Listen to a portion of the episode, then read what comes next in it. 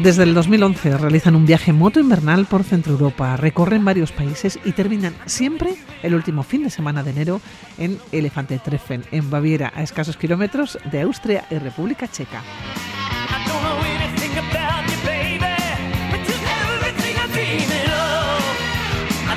Les hablamos de una concentración motera con más de 50 años de existencia, considerada la más dura de Europa por las condiciones climáticas eh, que se dan en pleno invierno en el corazón continental. Han llegado a dormir allí acampados a 18 grados, bajo cero.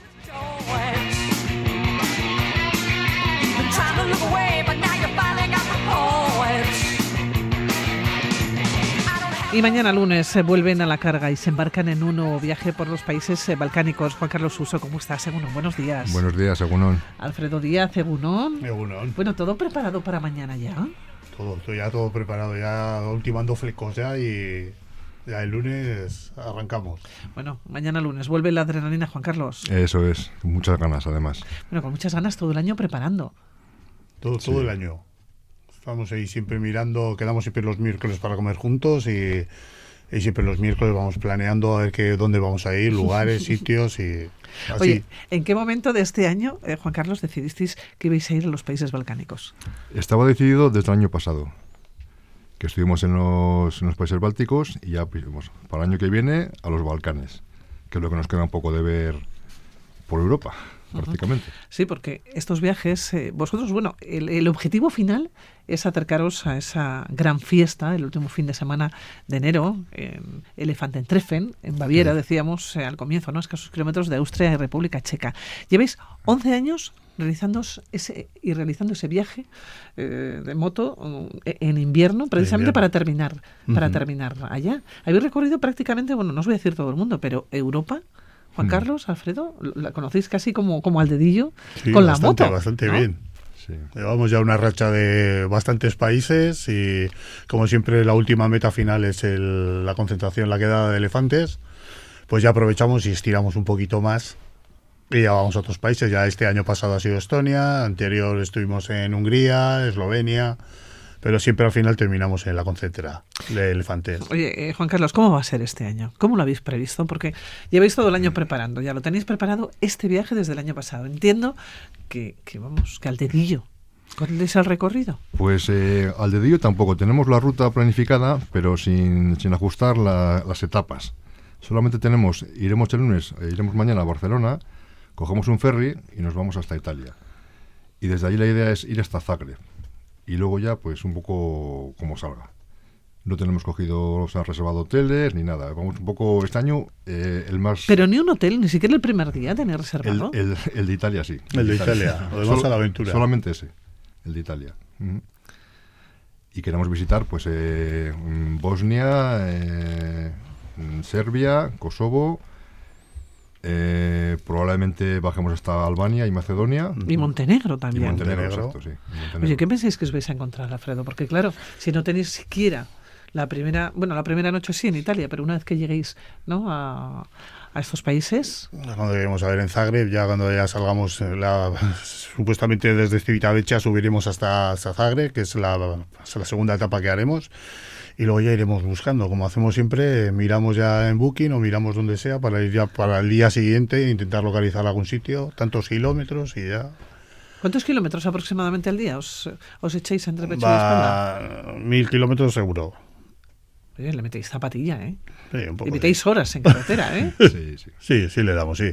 Ha habido años que hemos hecho bastante más en un día, pero bueno. Pero bien. Ya aguantamos, el cuerpo aguanta todavía. Oye, eh, Juan Carlos, ¿qué pensáis encontraros allá? Porque estamos hablando de unos países que todavía, de alguna manera, pueden tener alguna secuela. Recordamos, eh, bueno, pues ese enfrentamiento eh, fratricida, así lo habéis denominado vosotros, sí. ¿no? Esa guerra eh, que finalizó hace unos 25 años. ¿Qué esperáis encontrar allá, Juan Carlos? Pues bueno, queremos ver un poco cómo están esas ciudades. en Sarajevo, queremos ir también a Mostar, a, Belgrado y ver un poco cómo se van recuperando y cómo bueno y cómo está la gente, si, si se han curado las heridas o, cómo está. Cómo está un poco todo. Claro, ¿cómo relacionáis con el personal? Porque vosotros os montáis en la moto, en principio, os recorréis mil kilómetros aproximadamente, llegáis al punto de, de, de, de, salida para el día siguiente, uh -huh. os quedáis allá. ¿Cómo, ¿Cómo charláis con el personal? ¿Y de qué manera os da tiempo a hacer, eh, no sé si aventuras, o porque la aventura ya de por sí es el viaje, ¿no? Luego siempre Pero- ya llegamos, cuando ya nos hemos, bueno, hemos encontrado un sitio para dormir, ya una duchita. Eso va a ya ser lo más preparado. difícil, me parece, este año. Y ya cuando ya lo tenemos ya, que ya estamos ya instalados, pues hay que hacer vida social. Y bajamos y pues eso, lo primero a buscar un bar, pues para tomar unas cervezas. Bueno, es que sedientos tenéis que llegar. Sí, sí, sí. Sí, y, deshidratados. ya- sí, y, y vemos lo que podamos, lo, lo- lo más cercano que estemos. Y bueno, como luego al día siguiente si hay que madrugar, pues se hace lo que se puede, pero ya hablamos por ahí. Un inglés que tenemos ahí inventado, pero bueno. Oye, por el camino podéis estar montados en la moto siete horas aproximadamente, unas ocho horas, más Sí, o menos, sí, ¿no? hasta- Eh, hasta- vais hasta haciendo, 12. claro, hasta vais haciendo vuestras paradas, claro. Esas Sí. paradas también tienen que ser como paradas tácticas, ¿no? Sí, sí, sí. No podéis estar mucho tiempo en. No, pues como máximo tres horas para echar gasolina, bueno, ir al baño, un cafetito, que viene bien con el frío, Sí. para calentar las manos incluso. Y sí, pues cada tres horitas, pues sí, más o menos. ¿Qué temperaturas os vais a encontrar? Porque eso también es- lo, lo tenéis preparado. Nunca se sabe. Nunca se y, sabe. y menos en un invierno como el que Mm. estamos teniendo, ¿no? Pero Pues hasta aproximadamente. menos de 18 grados bajo cero, pues por ahí. ¿Y ¿Cómo se prepara uno para ir en la moto con 18 grados bajo Pues cero? de- Y no un viajecico de aquí a Murguía, que no. Estamos hablando de, de- de un viaje mucho más largo, ¿no? ¿Cómo, cómo se prepara uno? Con lo de las cebollas, bien de capas de ropa y si hace mucho calor le vas quitando, que hace más frío, pues más ropa. Así andamos. Sí, lo más, lo más, lo más peleagudo son, son las manos y los pies. Sí. En el cuerpo, bueno, pues te pones, es lo que dice Alfredo, más o menos capas, pero las manos y los pies sí que es más Más, Más complicado, ¿no? Más delicado, sí. Pierde sensibilidad en los dedos y pues, para marcar intermitentes, cualquier cosa andamos un poco ahí peleagudo, es un poco malo. Pero bueno. Oye, las carreteras. ¿Cómo son las, Las- carreteras serbias? ¿Qué os vais a encontrar allá? Pues eh, lo que nos tememos es que por allí hay pocas autovías. En Serbia, en Bosnia, en Montenegro, que son más carreteras eh, pues como aquí las nacionales. Mm. Y, y probablemente habrá muchos camiones. Y bueno, pues despacito y buena letra. Oye, me contabas, eh, Juan Carlos, que un oriundo serbio, buen conocedor de la zona, os ha advertido que la mitad oriental de los Balcanes, especialmente en Serbia, que tengáis cuidado, que no debéis abandonar las vías principales, ¿no? Exacto, ¿Por sí. qué? Pues porque se, se producen asaltos. Se producen asaltos en, bueno, cuando sales por carreteras más secundarias. Entonces lo de visitar un pueblecito y tal, pues no. Eso, o sea, por las rutas principales, por si acaso. Muchos asaltos y sobre todo entiendo que, que a, a extranjeros, ¿no? A extranjeros, o es. aventureros, efectivamente. Es. Y vosotros con la moto corréis más. Entiendo que si vais en bicicleta... Y como apenas allá- se nos ve a los dos con las motos que llevamos, pues ¿Qué moto lleváis, Alfredo? yo una Africa Twin y una 1100, la Adventure, y Juan Carlos la, la GS 1250. Mm. Y se nos ve bastante bien además. Sí, sí, son Bueno. motos pues, voluminosas. Sí. En estos 11 años, ¿habéis tenido alguna vez algún problema con la moto? sí, averías y cosas de esas, sí. sí. ¿Pero os habéis llegado a quedar tirados, por ejemplo, de no Sí, poder yo dos continuar? veces además, una en Génova y la otra hace tres años fue ¿eh? en Lyon. Sí, cerca de Lyon. Sí. Y, Pero bueno. ¿Qué hace uno cuando le pasa eso? Claro. Pues a llorar. Pues y- nada, a llorar, ¿no? A llorar. A llorar después de todo un año preparando el viaje y que se quede llamar al tirado. seguro y, y búscate la vida. Sí, eso es. Hoy estábamos hablando que llevéis 11 años ¿no? realizando este viaje de moto en invierno por Centro Europa, eh, con la excusa además de terminar ¿no? en la gran fiesta el último fin de semana de enero. Pero el 2022, el año pasado, que hablábamos en estos micrófonos también, no se celebró la concentración. Sin embargo, vosotros sí que os lanzasteis al viaje, a pesar del, mm, del COVID. No se celebró precisamente por ello, por la pandemia, pero fuisteis a Lituania, Letonia y Estonia. ¿no? Eh, contasteis que tras una infernal travesía en ferry, Sí, desde el norte sí, de sí. Alemania ¿no? hasta Lituania en pleno invierno en el Báltico, temporal marítimo, Sí. eh, os quedasteis a escasos 150 kilómetros de la frontera De la rusa. frontera, O sea, sí. vosotros lo que tenéis son ganas después de, de vivir este tipo de, de experiencias. Yo no sé si es que os carga de adrenalina todo esto, Alfredo, ¿o qué? Todo es es eso, es todo el año esperando para poder ir hasta allí y luego no puedes ir a la concentración, pero ya es la decisión, vamos a ir y lo hacemos. También este año nos falta mi hermano, que está de baja, el pobre, pues bueno. ya- Sí, porque siempre ves tres. Sí, bueno, tres o dos. Bueno, Tres o dos, Sí. pero sí, nos falta Íñigo y bueno, ya, ya le contaremos, ya le daremos envidia, pobre. Oye, precisamente, y volviendo al año pasado, el 2 de febrero vosotros salíais de Varsovia, tras dos días de, de estancia ya en la capital de Polonia, estabais a 300 kilómetros de Ucrania. 20 días después se inició la invasión rusa. Es que, Sí. eh, vamos, por los pelos prácticamente Sí. salisteis de allá, ¿no? Sí, sí, nos pilló bastante justo. El movimiento de tropa ya se veía por allí.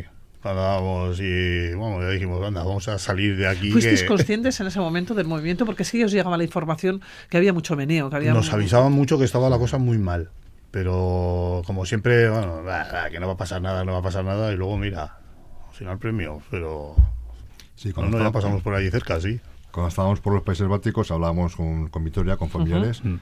Eh, volveos, que está el tema. Digo, bueno, pero eso es en Ucrania, estamos muy lejos de Ucrania. Estamos lejos, Estamos en el norte de Europa, estamos casi en Finlandia. Ya, ya, pero por si acaso, y tal. Bueno, y pues. Y bueno, y al final, pues eso, cuando nos fuimos de, de Varsovia, a los 20 días empezó la invasión. Ujú. ¿Cómo os volvisteis? ¿Cuál de...? De, de, de Varsovia. ¿Volvéis también en moto? En moto, ¿O- en Sí, moto. sí, Lo sí. único O sea, que hicimos todos fue los el- viajes- sí, Sí, sí. el último cacho, bueno, el primero fue cuando cogimos en, en Kiel y fuimos hasta Lituania, hasta Klaipeda, que fuimos en el ferry. Infernal travesía. Sí, sí, sí. Muy divertido, la verdad que nos lo pasamos muy bien. Pero luego ya la vuelta lo hicimos todo en moto. Ya desde Varsovia ya arreamos. y- Ya de ferries nada, ¿eh? No, Dijisteis, no, ya mucho mejor, carretera, tierra firme, que, va, voy, que voy a llegar seguro. Fue divertido. Yo, por ejemplo, yo y Juan Carlos lo pasamos muy bien. Por ejemplo, mi hermano estuvo en el, el- bueno, el camarote metido porque estaba pocho, estaba muy pocho. Y nosotros ya estuvimos allí pues, viendo a toda la gente correr, como iban al váter corriendo todos. Oye, eh, Juan Carlos, dormir, fíjate, me tiene preocupada. No tenéis eh, ningún hotel. Eh, vais a llegar también a la concentración Elefante Treffen. Mira que es difícil, ¿eh? El nombre, porque estos viajes de alguna manera siempre la excusa ha sido llegar allá, ¿no? Sí. Y han estado acompañados, es invierno, estamos hablando de Europa.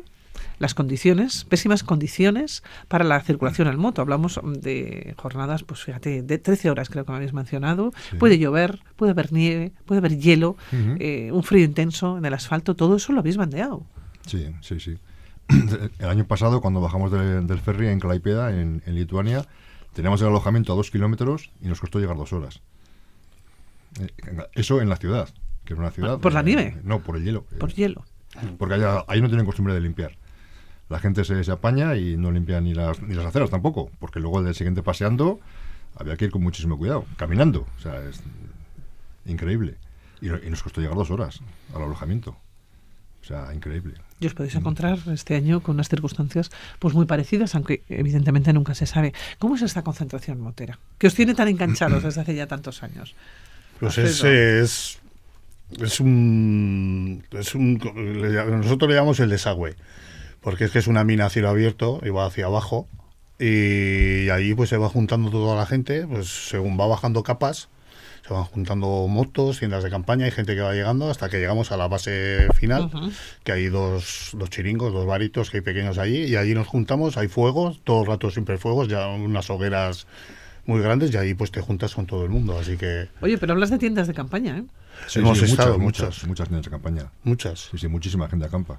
Claro, es que ya Muchísima gente. eh, no hay hoteles, quiero decir, no, No, hay pensiones, no hay- no, albergues. no, no hay nada. ¿Quién va? Ahí- Va a dormir en tienda de campaña. Mm. Sí, ahí a sacar la pala y hacer la nieve un agujero y meter la tienda y Mm.